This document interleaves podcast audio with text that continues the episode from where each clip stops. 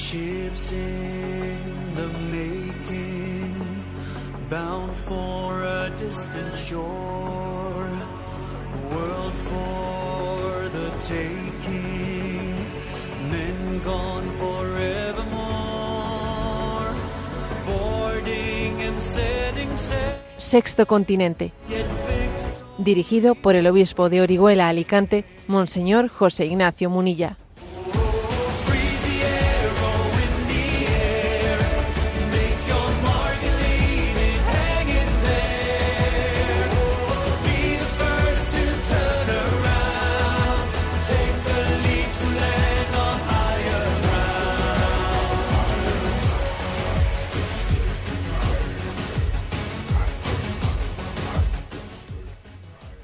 Cordial saludo a todos los oyentes de Radio María. Un día más, con la gracia del Señor, nos disponemos a realizar este programa radiofónico que lunes y viernes de 8 a 9 de la mañana, una hora menos en las Islas Canarias, realizamos aquí en directo en Radio María España. Y hoy día 1 de marzo voy a comenzar con una palabra. Guadalupe, Madre de la Humanidad. Es el título de una película que hoy se estrena en España, pero que ya el 22 de febrero se hizo presente en 400 salas de cine en México, Estados Unidos, Puerto Rico, después también en Colombia, Ecuador. Hoy lo hace en España, el 14 de marzo lo va a hacer en Argentina y Paraguay. Guadalupe, Madre de la Humanidad. Bueno, he tenido el regalo de poder ver en un pase privado esta película y me vais a permitir que os comparta una convicción. Sé que es una, pues una convicción subjetiva que ha nacido en mí, pero os la quiero compartir. Guadalupe, Madre de la Humanidad, creo que sin duda alguna es modelo de la nueva evangelización. Ha habido un detalle que me ha parecido muy luminoso, que es verdad que lo había visto muchas veces, pero es curioso que, que en este momento me ha parecido algo sustancial de ese mensaje de, de las apariciones de nuestra Madre en Guadalupe. Eh, Sabéis que son tres las apariciones que allí tuvo, ¿no? Pues la Virgen al indio Juan Diego. Y en la primera le dice que fuese, ¿no? Al, obispo, Fray Juan de, de, de, Zumárraga, que fuese y le presentase y le pidiese, pues que, que ella quería tener allí un santuario, un lugar en el que hacerse presente ante el mundo como, como, como el, obispo en un primer momento tuvo, pues, es lógico, ¿no? Tuvo pues una reacción de incredulidad y pidió a ver que quiere, requiere un signo, un signo. Pues volvió en segundo lugar de nuevo ella a decirle, vete y dile al, y dile al obispo, insístele, yo le enviaré ese signo. Pero en la tercera oportunidad ocurrió algo, algo que es interesante, ¿no? Resulta que eh, el tío de Juan Diego se puso gravemente enfermo y le pidió que pues que acudiese él a la ciudad para traerle un confesor para que pudiese morirse sacramentado, ¿no? Entonces, claro, pues eso a Juan Diego le trastoca sus, eh, sus planes. La, la, Virgen le había pedido que pasase, eh, pasase por allí por el cerro para darle el signo que le iba a entregar eh, al obispo, pero él, él entiende que, que, ahora lo que prima, lo que prima es pues la enfermedad de mi tío y tengo que ir directamente, pero curiosamente nuestra madre de Guadalupe cuando Juan Diego iba, porque le parecía que lo prioritario era atender la enfermedad de su de su tío, le sale al camino, le dice, vente para aquí, vente para aquí. Y entonces es cuando le transmite esas conocidas palabras, ¿no? Escucha, hijito, que no se turbe tu corazón, no temas esta enfermedad ni ninguna otra. ¿No estoy aquí yo, que soy tu madre? ¿No estás bajo mi sombra y resguardo? ¿No soy yo la fuente de tu alegría? ¿No estás en el hueco de mi manto, en el cruce de mis brazos? ¿Tienes necesidad de alguna otra cosa? Es decir, estas palabras de María de Guadalupe a Juan Diego, en la que le dice, bueno, tú ya me ocuparé yo de tu tío. Tú ahora ocúpate de lo que yo te había encomendado, que era ir ante el obispo y transmitirle este signo, el signo de que yo soy la madre del Señor y de que quiero aquí este santuario para toda la humanidad. A mí esto me recuerda a ese momento en el que el Señor le dice a Santa Margarita María de Alacoque, le dice, tú ocúpate de mí y de mis cosas, que yo ya me cuidaré de ti y de tus cosas y de las tuyas. Es decir, prioricemos la evangelización. Prioriza la evangelización. Entiende que la mayor necesidad que tiene el mundo es de recibir el mensaje de Jesucristo.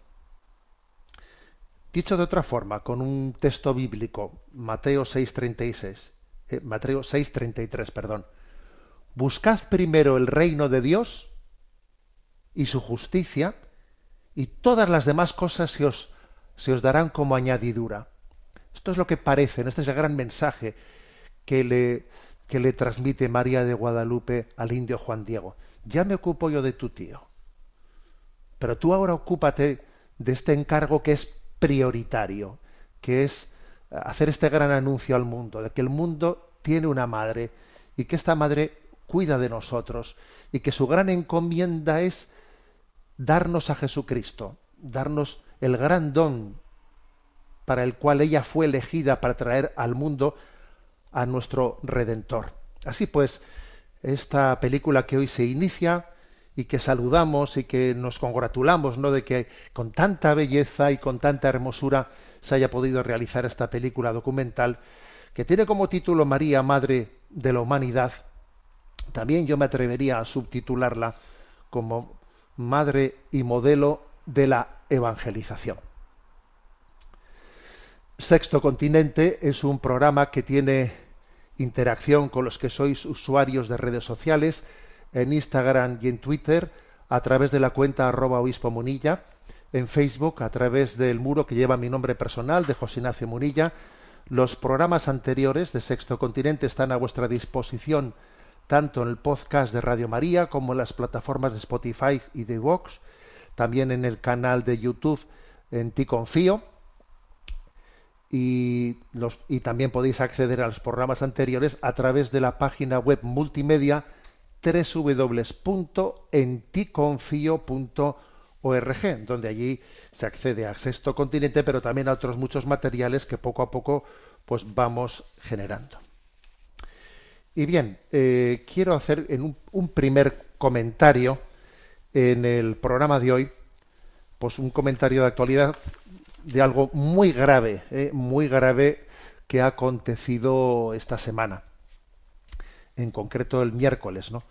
Donde, y ha sido en Francia, ha sido en Francia donde se ha dado un paso, pues podríamos decir irrevocable, hacia el reconocimiento, hacia la inclusión del aborto en la Constitución francesa.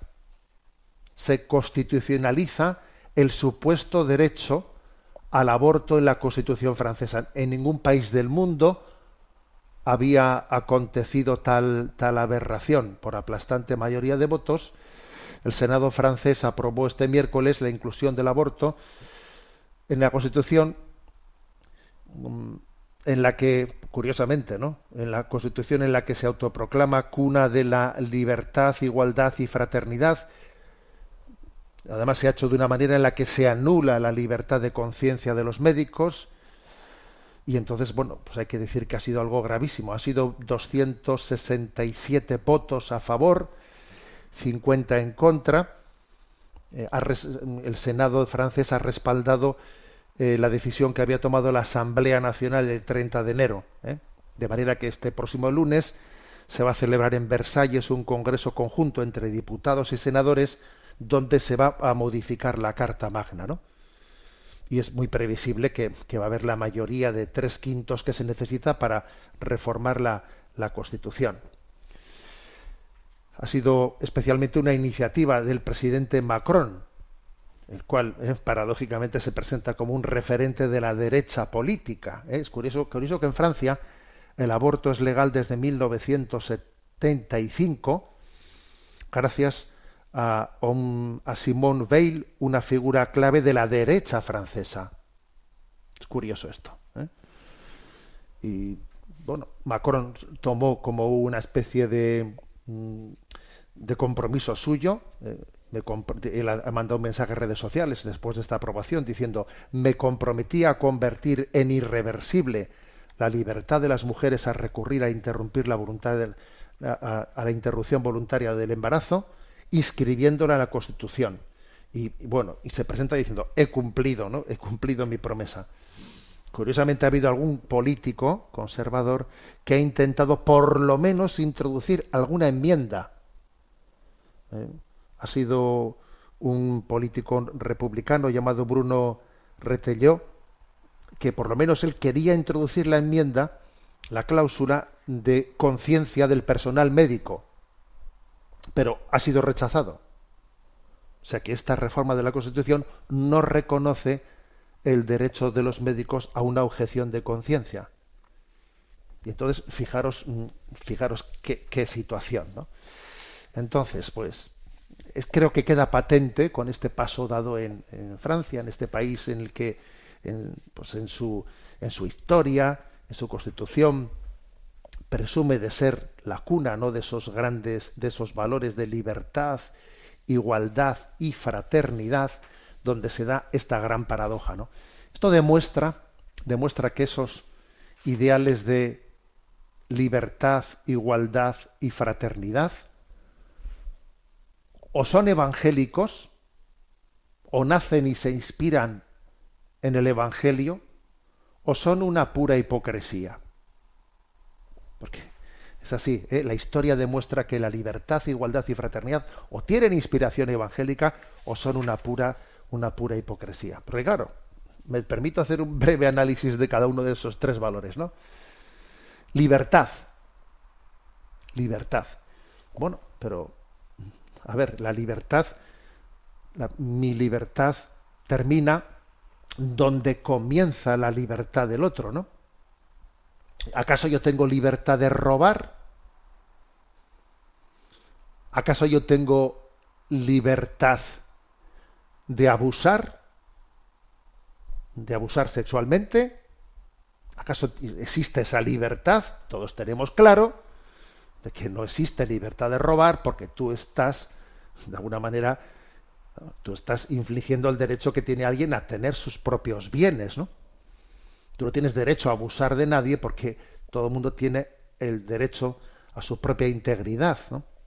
Sin embargo, ridículamente, ridículamente, hablamos del aborto como un derecho de propia elección, olvidando que no estoy eligiendo sobre mí mismo, sino que estoy eligiendo sobre otro, que no soy yo, que no soy yo, que es un tú en ti, es un tú que habita en ti.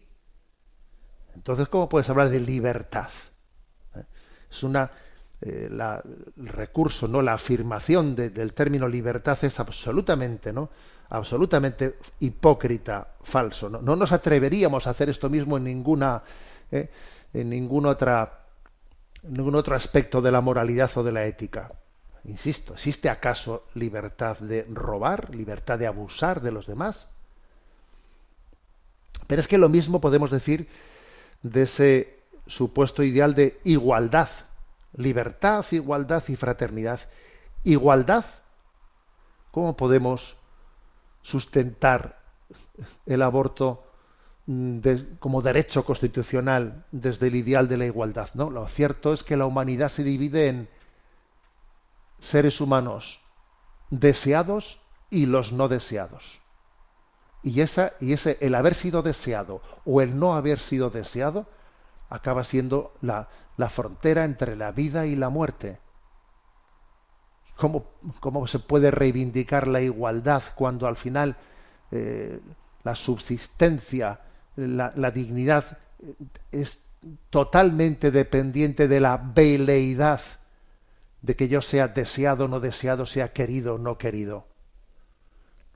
Lo único cierto es que en el fondo somos, según este, este derecho, ¿no? Este falso derecho del aborto, pues mi dignidad depende completamente de dónde haya venido al mundo. Quizás de que si quien me trajo era pobre y no tenía recursos, o sí que, o sí que tenía recursos, o era una persona eh, sacrificada y consciente de lo que es la dignidad del hombre o que no tuviese esa conciencia y entonces mi, mi, futuro va a depender de factores absolutamente ajenos. ¿no? ¿Soy deseado? ¿No soy deseado? Pues he sido concebido en un, en un, en un hogar donde hay medios o en otro donde no hay medios económicos. No es verdad que exista la igualdad en un país en el que se reconoce el derecho al aborto. Es totalmente falso. ¿Y qué, ¿Y qué, decir del tercero de los ideales? Fraternidad, libertad, igualdad y fraternidad. ¿Qué decir de ello, no? Lo cierto es que el hombre se convierte en un lobo para el hombre. Es absolutamente lo contrario de la fraternidad. El hombre es un lobo para el hombre. Si me interesas, te endioso, ¿eh? Estoy endiosando, pero si no me interesas, prescindo de ti, te elimino, te elimino, ¿no? Madre, Madre Teresa de Calcuta, ¿no? Subrayó con una fuerza profética increíble, ¿no? El hecho de que si, si asumimos el aborto, si una madre puede matar a un hijo, entonces ya nos podemos matar unos entre otros. La principal causa, decía ella, ¿no? La principal causa de la guerra en el mundo es la existencia del aborto. Si podemos matar a los hijos, entonces cualquier otra agresión, pues es, vamos, es, asumible, es asumible, ¿no? Bueno, lo cierto es que creo que, que sea Francia, ¿no? El país donde, bueno, vamos a ser claros, ¿eh? O sea, en, España, aunque el aborto no esté en la Constitución recogido ¿eh? explícitamente en la Constitución, la sentencia última del Tribunal Constitucional, claro, pues hace, ha hecho que de facto pues el, el, aborto sea asumido asumido como un derecho aunque no esté en, el en el texto constitucional aunque el texto constitucional diga que todos todos tienen derecho a la vida pero bueno pero ciertamente es un un salto no un salto fuerte formal el el que se introduzca explícitamente en el seno del texto constitucional entre otras cosas porque claro la única forma de que en Francia se pueda revertir, ¿no? revertir el abortismo es que vuelva a cambiarse el texto constitucional y para ello haría falta pues una mayoría cualificada como en esta ocasión también se, se ha encontrado ¿no? quiere decir que la causa pro vida eh, tiene ciertamente en esta en esta semana pues un día un día triste un día negro en su historia pero pero hay algo que es obvio que es que y sin embargo y sin embargo la vida humana existe en ese niño, en esa niña que el Estado francés, que Occidente no reconoce. Y sin embargo, ¿eh? Sabéis aquella famosa expresión ¿no? de Galileo, y sin embargo el mundo se mueve, ¿no?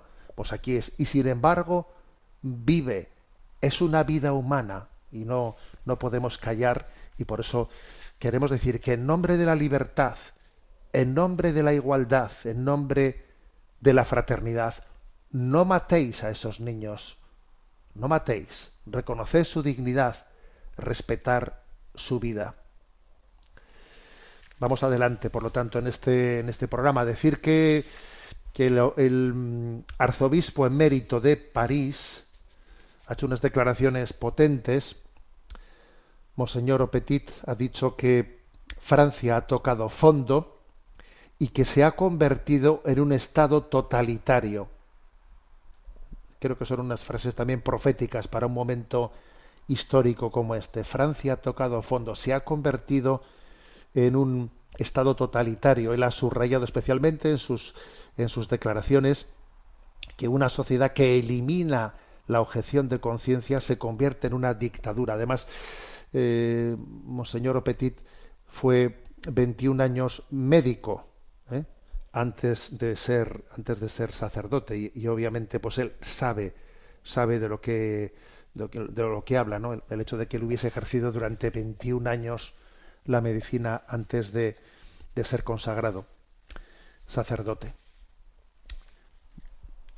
eh, cuando cuando damos la espalda a Dios eh, nos convertimos en enemigos unos de otros, nos convertimos en, en lobos, en lobos en vez de hermanos. Somos un Estado totalitario. Creo que esta, esta afirmación del, del, arzobispo emérito de París es quizás la, la, palabra más ecuánime que en este momento cabe, cabe pronunciar.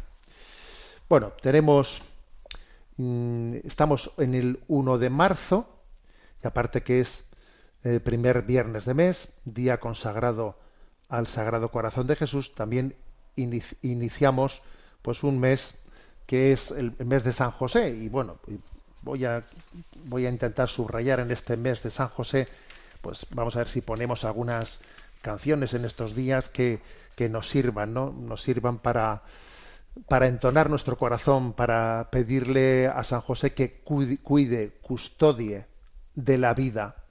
Él fue el que custodió el don de la vida. Y ahí le pedimos a San José que ruegue por nosotros.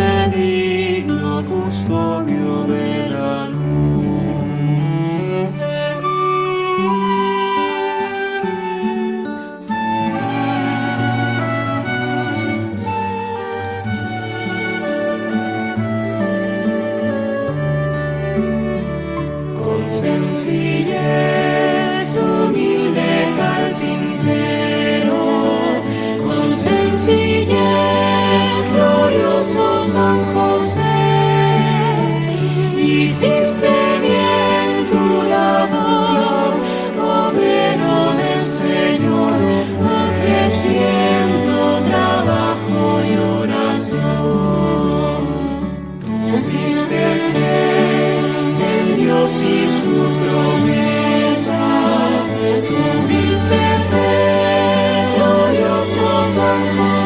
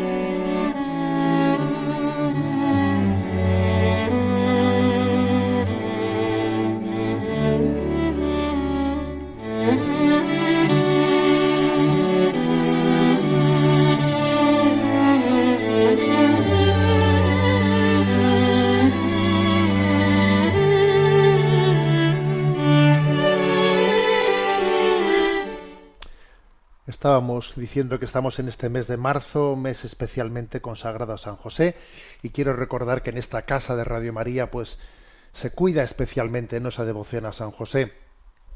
Los domingos, después de la misa de diez, pues tenéis, eh, tenemos siempre una reflexión sobre los domingos de San José. ¿eh? Están a vuestra disposición. También quiero destacar ese programa, esas pequeñas píldoras o microespacios de Pilar Gordillo que se llaman Gentilezas de San José, que están también a vuestra disposición en esta radio. Cuidemos esa devoción a nuestro Padre San José. Bueno, vamos adelante en este programa de Sexto Continente. Vamos a dar un espacio, eh, un, un, espacio especial, una, un tiempo especial a las preguntas de los oyentes, que a veces no siempre no nos, nos, nos queda el tiempo que, que, que, desea, que deseamos para poder también pues compartir e interactuar con vosotros. Y a Rocío que le tenemos en la emisora le vamos a pedir que nos presente las preguntas seleccionadas. Muy buenos días. La primera buenos pregunta días. es de David, que dice, se lo voy a poner difícil, señor obispo. En primer lugar, quiero agradecerle el gran bien que está haciendo a la sociedad su entrega y aplaudo su valentía para exponerse en redes sociales. Me llamo David, estoy casado, tengo cinco hijos en la tierra y uno en el cielo. Soy cristiano, católico y practicante. Desde hace un tiempo me atormenta una duda. Se la expongo.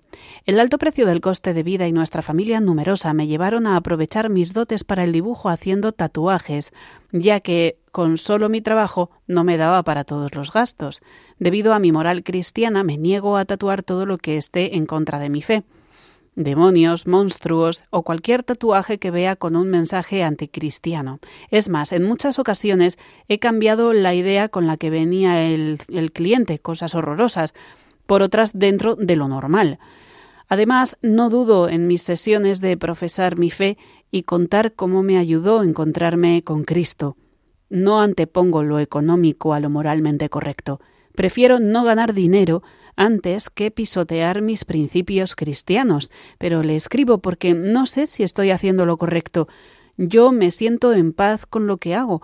Espero haga uso de su enorme discernimiento y pueda darme una palabra de ayuda o si estoy equivocado le ruego me argumente porque para así llama, mmm, llamarme a la verdad.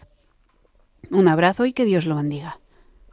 Bueno, pues madre mía, pues sí que tiene un poco de razón, ¿eh? David, cuando dice, le voy a poner al obispo en un aprieto. Bueno, vamos a ver, yo creo que yo distinguiría cosas, ¿no? Distinguiría cosas. Una, una primera pregunta, una primera afirmación. Eh, los tatuajes. Eh, a ver, desde el punto de vista mmm, bíblico, ¿hay alguna referencia explícita contraria? Eh, la, ley de, la ley de Dios prohíbe los tatuajes. Bueno, vamos a ver. Eh, hay un texto bíblico, un texto bíblico que está en el, en el libro del Levítico, que es libro del Levítico 19-28, en el que se dice explícitamente, ¿no? Que no se hagan heridas ni tatuajes. ¿Mm? Pero dice, ¿no? No se hagan heridas ni tatuajes, como una manera de rendir culto culto a los muertos. Bueno, esa, esa, es, mm, esa afirmación que a veces ¿no? se esgrime como una mm, pues un texto sagrado que va directamente contrario contra los tatuajes, creo que no puede ser esgrimido. No puede ser esgrimido. Primero, porque está ligado al tema de cómo a veces en los pueblos se hacían, se infligían heridas como una manera de rendir culto, a los muertos. O sea, está en un contexto muy distinto. Segundo lugar, porque el versículo anterior, justo el versículo anterior, también dice que la ley de Dios, de Dios prohíbe cortarse las patillas. Y de ahí que muchos ortodoxos tengan esas patillas tan largas que, que cuelgan pero obviamente la, la, recepción que ha hecho la tradición cristiana de estos textos del Levítico nunca los ha interpretado como un cumplimiento estricto, sino que los ha recibido como una ley del Antiguo Testamento que fue progresivamente superada en Cristo. Ahí hace referencia a muchos a muchos eh, aspectos de alimentación, de, de, alimentos puros, y alimentos impuros. O sea, digamos que en la tradición cristiana se entendió que estas leyes del Levítico tuvieron un contexto histórico y luego fueron trascendidas. ¿eh? Por lo tanto, ¿eh? desde el punto de vista, digamos, de la Sagrada Escritura, no cabe decir, no cabe decir, pues que que haya ningún texto bíblico contrario a los tatuajes. Yo sí que voy a decir claramente que, mm, que desde mi sensibilidad, ¿eh? desde mi sensibilidad, no me gustan los tatuajes. ¿eh? No, lo voy, no lo voy a ocultar, ¿eh? no lo voy a ocultar. Entre otras cosas también porque creo que es pensar muy a corto plazo, porque luego la vida uno a ver, no, no, si es verdad que en teoría después se puede deshacer un tatuaje, pero vamos, no es tan sencillo deshacerlo, ¿no? Y además no lo sé, o sea, incluso hasta por motivos de austeridad, o sea, disculpa David que diga esto, ¿eh? porque claro, parece que te estoy quitando, ¿eh? te estoy restando el negocio, ¿eh? pero bien, pero lo digo desde mi sensibilidad, ¿eh? desde mi sensibilidad. Entonces creo que hay que distinguir lo que es la sensibilidad de, de, lo que es, de alguna manera, la, el juicio moral. Hay que distinguir las dos cosas. La sensibilidad que uno tiene y lo que es el juicio moral. Entonces, a ver, se puede decir que, que, que hay algo explícito, o sea, hay algo contrario a la moralidad cristiana en, en realizar un tatuaje. No. Obviamente, sí habría algo contrario a la moralidad cristiana si los tatuajes que realizo tienen una serie de expresiones pues que, que lejos de llamar no pues a, a, nuestra fe en Dios a nuestra confianza en Dios pues más bien están están llamando están haciendo evocaciones del mal del maligno pues, entonces sí claro entonces por el por el tipo de contenido de los tatuajes eso sí tendría una una contradicción con nuestra con nuestra sensibilidad o con nuestra moral cristiana entonces, en definitiva, David, ¿eh? primero que, pues que entiendo que eres un luchador, ¿eh? eres un luchador. También creo que la manera que llevas adelante este especie de segundo trabajo para intentar sacar adelante una familia numerosa, pues bueno, estás haciendo un, un esfuerzo también grande, importante de convertir, de hacer de la necesidad virtud, ¿no? Eh, pues no únicamente negándote, negándote a hacer tatuajes con contenido con contenido, digamos, contrario a la sensibilidad cristiana, sino también haciendo apostolado, hablando con las personas, intentando, intentando reconducirlas al encuentro con Cristo, ¿no? No deja de ser ese lugar en el que estás, madre mía, pues una, una especie de, de frontera, ¿eh? frontera, eso sí que es salir, una iglesia en salida, me refiero que estás en un lugar de encuentro con personas alejadas, con personas heridas, porque yo creo que hay tú te estarás encontrando con muchas personas heridas que, que se acercan ahí y, no sé, se hacen tatuajes sin saber exactamente por qué me los estoy, por qué me los estoy haciendo, ¿no? O sea, creo que obviamente tienes una oportunidad de testimonio, de evangelización en un, en un lugar alejado, ¿no? Bueno, es decir, yo la respuesta que te he dado, ciertamente, como tú decías, se lo voy a poner difícil. Sí, un poquito difícil me lo has puesto, no te voy a decir que no. ¿eh? Pero bueno, yo distingo entre lo que es la sensibilidad personal de lo que es el juicio moral de las cosas, ¿no? Y creo pues que nada, le pido, le pido al Espíritu Santo que, que bendiga, que bendiga tus pasos, ¿no? Para, para que sigas, eh, para que sigas discerniendo, ¿eh? discerniendo tú también, porque vas a ir viendo según, según vas eh, adelantando, diciendo, bueno, esto a las personas con las que estoy tratando les hace bien o no les hace bien, porque al final este es el, un, un, tema clave de discernimiento. Cuando algo en sí mismo no es ni intrínsecamente, o sea, no es intrínsecamente bueno o intrínsecamente malo, sino que en el fondo eh, el juicio moral depende más de otras circunstancias, como creo que es el caso de los tatuajes, ¿eh? que no se puede decir que sean intrínsecamente malos, creo que tú tienes que discernir desde eh, las consecuencias que tú ves, ¿no? que acontecen, desde a dónde lleva esa labor que estás, que estás ejercitando. Bueno, te encomendamos. ¿eh? La verdad es que ser padre de familia, pues es todo, todo un reto. Adelante con la siguiente pregunta. Buenos días, monseñor. Le escribo desde Suecia. Ante todo, muchas gracias por el programa. Vivo aquí desde hace seis años.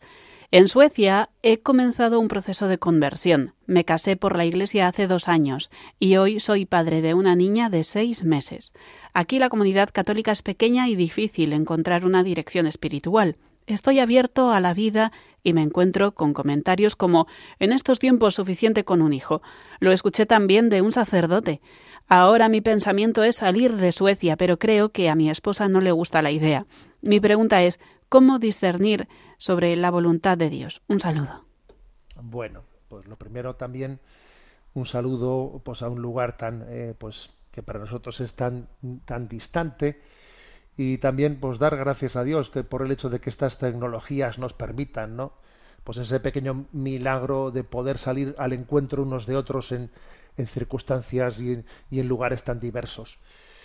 Bueno, a, mí me voy a decir una cosa, ¿eh? que estoy sorprendido de la cantidad de relatos que llegan a este correo de sexto continente, la cantidad de relatos que llegan de nuevas conversiones.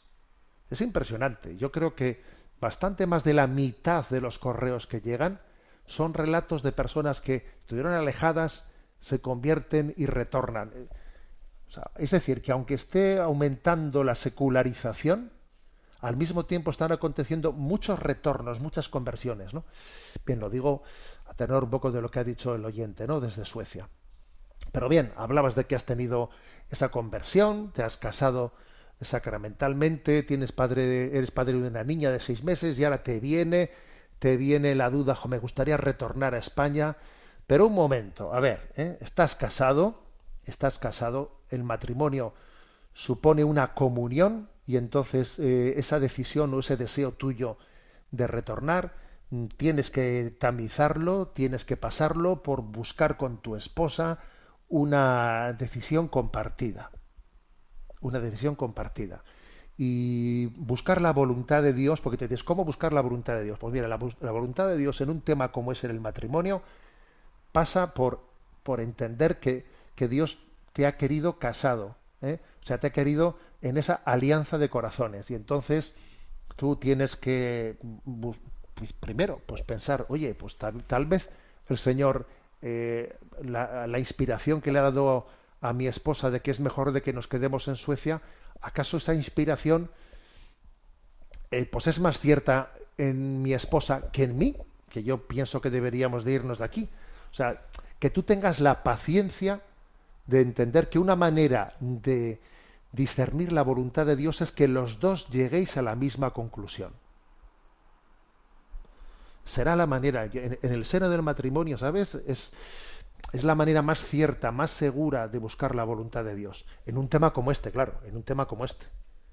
En el que, claro, en sí mismo, en sí mismo no cabe decir aquí o allá, porque puede haber razones en pro y en contra. Entonces, buscar la voluntad de Dios tiene que ser esa. A ver, tú habla con tu esposa, tiene, abierto un, pues, un hilo de diálogo sobre esta cuestión, sin que sea un tema, sin que sea un hilo agobiante, ¿eh? sin que sea un hilo agobiante, sino de una manera distendida, en paz, sin un apego interior, o sea, que no se note que cuando se habla de este tema, tú estás apegado a una decisión, ella está apegada a la otra, y entonces cuando se habla de esta cuestión es para tensarse. No, mal asunto. Así no se puede discernir sino que hay que conseguir el que exista una santa indiferencia en nuestro corazón, una santa indiferencia, que no exista un apego, que yo no esté apostando por una de las soluciones, me quedo en Suecia o regreso, que no, me, que no esté apostando por una de esas soluciones con una cierta ansiedad o apego, así no se discierne. Sino que con esa libertad de corazón, pues se hable de vez en cuando, se vean pros y contras, porque yo creo que esta es la clave, ¿no? Ver pros y ver contras. Y de esa manera, pues con paz ir juzgando, ¿no? Y las cosas, pues posiblemente la luz se va haciendo poco a poco en la vida, ¿eh? O sea, no, no se puede eh, exigir, ¿no? Que yo quiero tener luz para discernir y conocer la voluntad hoy, aquí y ahora. No, porque posiblemente el Señor te diga, te, lo iré mostrando por el camino. Pero mientras tanto, un buen signo es que mm, yo no estoy esperando a que esta duda mía se solucione de manera que el resto de las cosas las tengo paralizadas. No, mientras tanto sigo creciendo, mientras tanto eh, sigo entregándome allí donde Dios me ha plantado en este momento. Si estoy allí, pues yo me entrego plenamente allí. Y mira, aunque la comunidad católica sea pequeña, me entrego a este retiro, me entrego al otro, ¿no? O sea, no estoy como desubicado aquí esperando a salir de aquí. No, me entrego en el sitio en el que estoy. Mientras que Dios va madurando poco a poco nuestro, nuestro discernimiento. ¿eh? te encomendamos. ¿eh? Damos paso a la siguiente consulta. Buenos días, monseñor. Acabo de escuchar el programa sobre las causas de la crisis de natalidad. Escribo para confiarle mi caso. De joven no quería tener hijos. Mi madre me repetía que no me casara ni tuviera hijos. Lo decía por la mala vida que le daba a mi padre, que era alcohólico y violento. Ciertamente era muy difícil estar cerca de él. Uno de mis abuelos murió siendo yo niña y el otro era un pederasta y abusó de muchas de las sobrinas y nietas, incluida yo. De mis tíos, uno falleció antes de que yo naciera, el otro tenía más adicciones que mi padre. Cuando a los treinta empecé a sobreponerme y a querer formar una familia, no encontré con quién, escuchando a los chicos con los que salía que no querían tener hijos. Hoy cumplo cuarenta y ocho y hace años que no salgo con nadie. Sé que para Dios no hay nada imposible. Rezo por toda mi familia, incluso estos hombres que tanto daño me han hecho siento que una sana envidia cuando veo a algún hombre que es buen padre y abuelo. Me ha parecido conveniente compartirle mi historia porque a veces es la propia familia la que te destroza y evita que formes la tuya. Una de mis primas tampoco ha tenido hijos y la otra tuvo uno con un hombre que se desentendió. El alcoholismo es malo, pero la pederastia te destruye. Un abrazo y gracias por su programa. Mm, bueno, madre mía, qué decir, ¿no? Te llega un correo como esto y, te conmueve, ¿eh? te conmueve. Eh, claro, yo cuando hablé en el programa de las causas de la crisis de la natalidad, obviamente, pues allí hablé de siete causas, siete causas, eh, pues que son, entiendo, las que sociológicamente más, más, más determinan, pero creo que tiene razón, ¿no?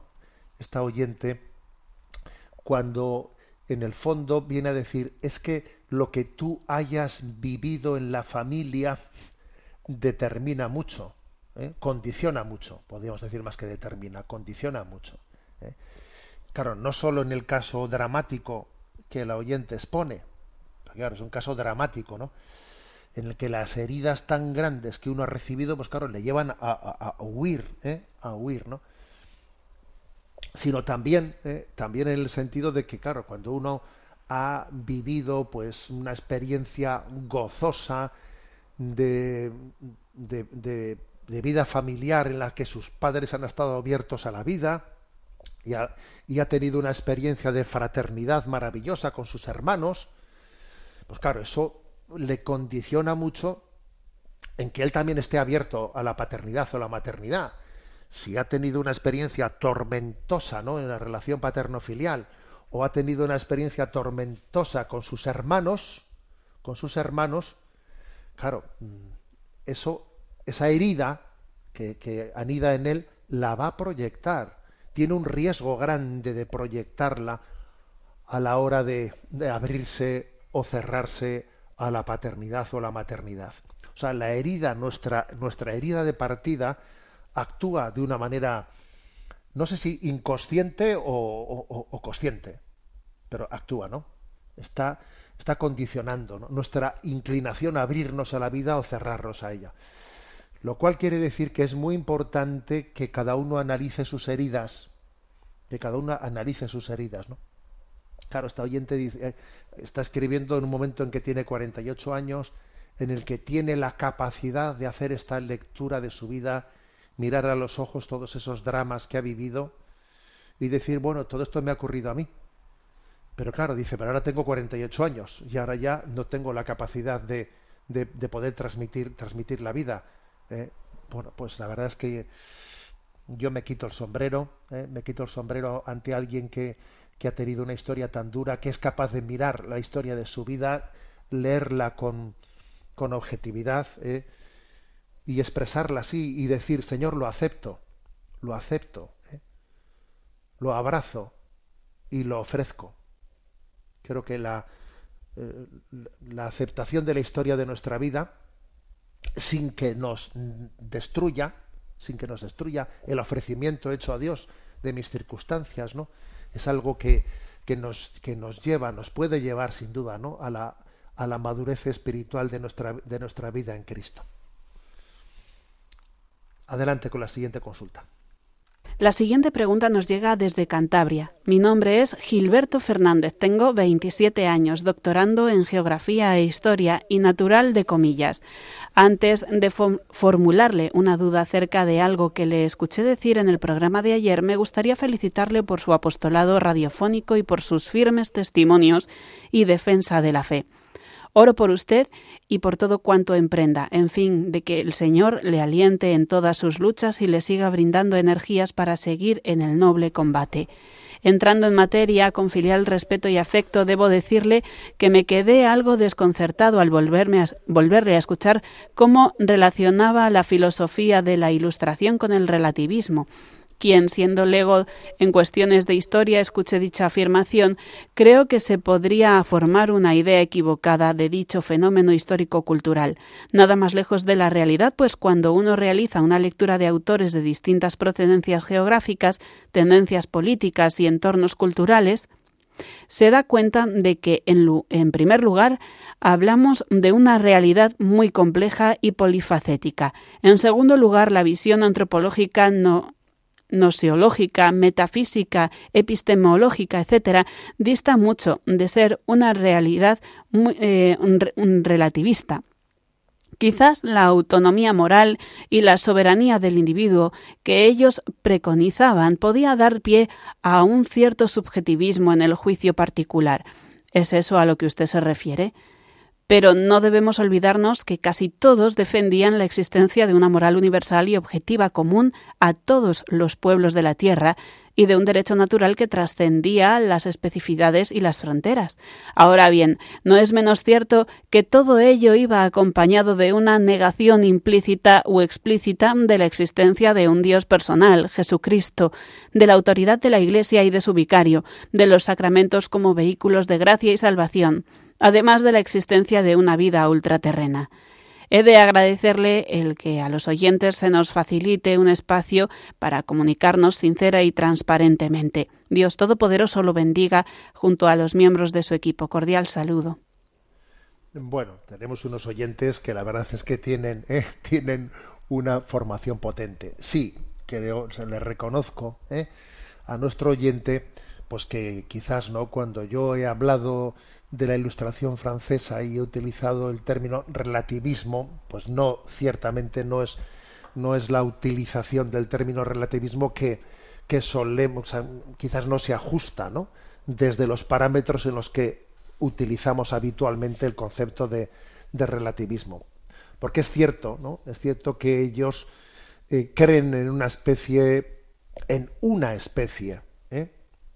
de de ley natural, ¿eh? de ley natural o de moral universal, podríamos decir, más que de, más que de ley natural, ¿no? De moral universal. Bien, pero yo creo que a lo que a lo que me refería especialmente es que esa visión que nace de la Ilustración francesa es una visión antropocéntrica, ¿eh? antropocéntrica. Ese famoso pienso luego luego existo, ¿eh? ese entenderme a mí desde yo mismo, ¿eh? que es una tautología, es una es, es, no salir de mí mismo, ¿no? Eso obviamente esa, ese antropocentrismo, ese ese subjetivismo tan grande ¿eh? hace que el hombre el hombre quede, quede atrapado, ¿eh? quede atrapado en sí mismo y está obviamente pues impedido de buscar la verdad plena, porque para buscar la plenitud de la verdad hay que trascenderse, salir, salir de nosotros mismos, ¿no? Cosa que la ilustración francesa no, no hace, ¿no? Precisamente en el programa de hoy hemos comenzado, hemos comenzado mm, desenmascarando pues cómo la ilustración francesa en sus tres famosos eh, valores, ¿no? De libertad, igualdad y fraternidad, pues la el tiempo ha demostrado, el tiempo ha demostrado como cuando están fundados únicamente en, el propio individuo, ¿no? Cuando son valores antropocéntricos, pues son, son, son falsos, son falsos valores. Ni es verdad que exista libertad, ni es verdad que exista igualdad, ni es verdad que exista fraternidad. La única manera de vivir, de vivir esos valores y que sean reales y auténticos, ¿no? Pues es que estén fundados que estén fundados en un Dios trascendente, en una moral objetiva, en una moral objetiva, en un Dios que ha sido creador y que en la propia realidad, en la propia, eh, en la propia eh, vida, naturaleza, haya dejado inscrito, ¿no? Inscrito pues una ley natural de la cual nosotros pues somos somos deudores, ¿no? Creo que es la, pero bueno, digamos que eh, le, doy la razón al, oyente sobre la imprecisión quizás de, utilizar ese término de relativismo. Bueno, vamos a tener nuestro momento, nuestro momento del DOCAT. Tenemos el punto 324. ¿Puede un cristiano criticar a la Iglesia en público? Y estamos en los últimos números ¿eh? de, de este compendio de doctrina social llamado DOCAT, dirigido especialmente a los jóvenes. ¿Puede un cristiano criticar a la Iglesia en público? Dice, son justificadas las críticas que se hagan desde el amor hacia la Iglesia, y si éstas persiguen la intención de ayudar a su transformación. Santa Catalina de Siena, San Francisco de Asís, San Bernardo de Claraval o los papas Benedicto XVI y Francisco lo han hecho. Cuanto más Cuanto más se identifica uno con la Iglesia y más se sigue a Jesús incondicionalmente, con más tino puede uno recordar el Evangelio a la Iglesia y a sus ministros. El que critica a obispos o sacerdotes debe tener siempre en cuenta la llamada de Jesús. Quien a vosotros escucha, a mí me escucha. Y al mismo tiempo vale aquí aquello de, hay de vosotros pastores, que dispersan, perdón, hay de los pastores que dispersan y dejan que se pierdan las ovejas de mi rebaño. El católico creyente que apoya los fundamentos esenciales de la Iglesia puede discutir, a pesar de todo, también sobre posturas individuales.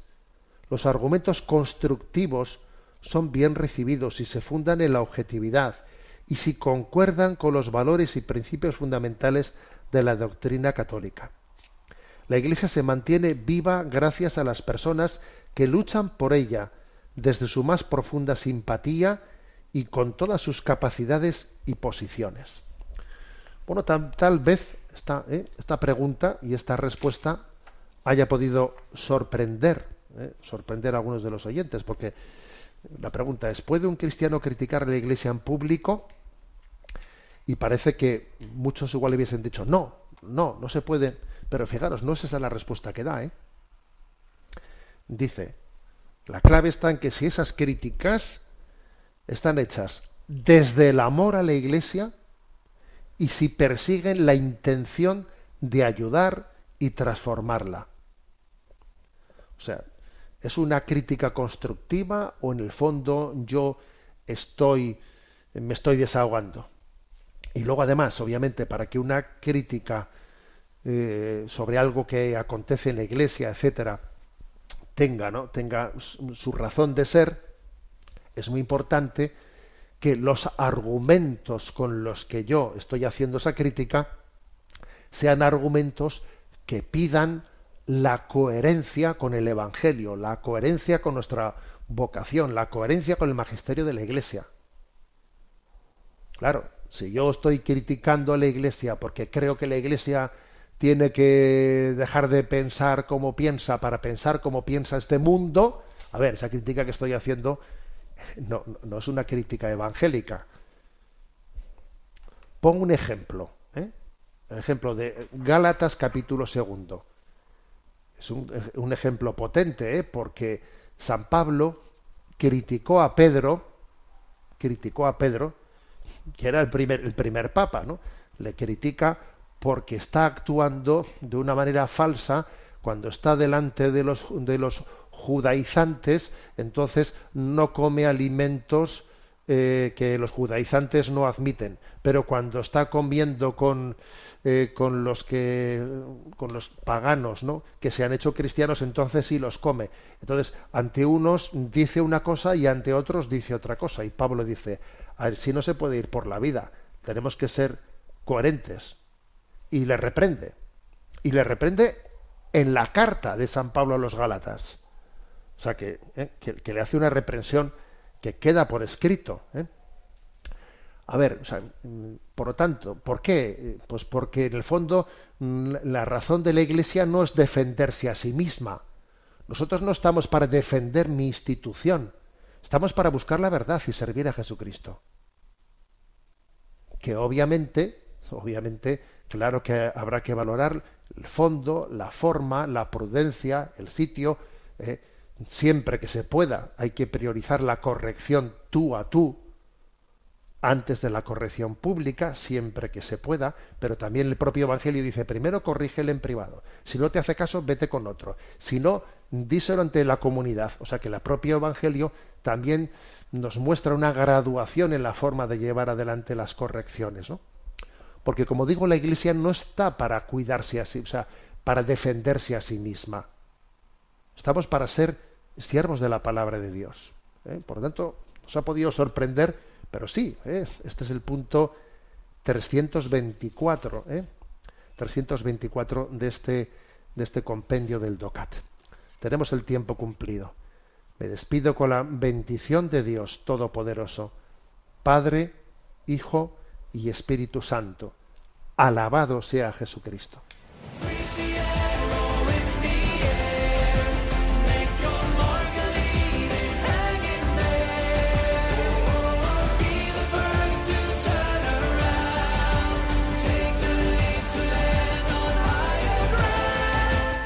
Finaliza en Radio María Sexto Continente, dirigido por el obispo de Orihuela Alicante, Monseñor José Ignacio Munilla.